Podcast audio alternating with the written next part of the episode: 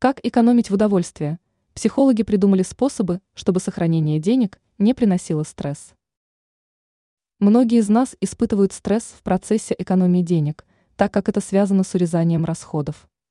Но психологи считают, что такой мыслительный процесс связан с отрицательными установками. В любом случае, есть способы экономить деньги без присутствия стресса.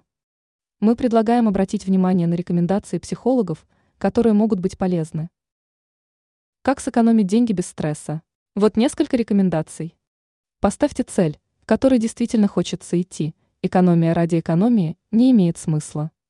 Избавьтесь от зависимости от шопинга, замените его другим развлечением. Откажитесь от мелких трат, кофе с собой, доставка еды, поездки на такси, подписки и так далее.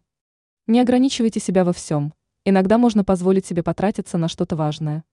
Найдите больше способов экономии. Карты с кэшбэком, скидки, акции и так далее.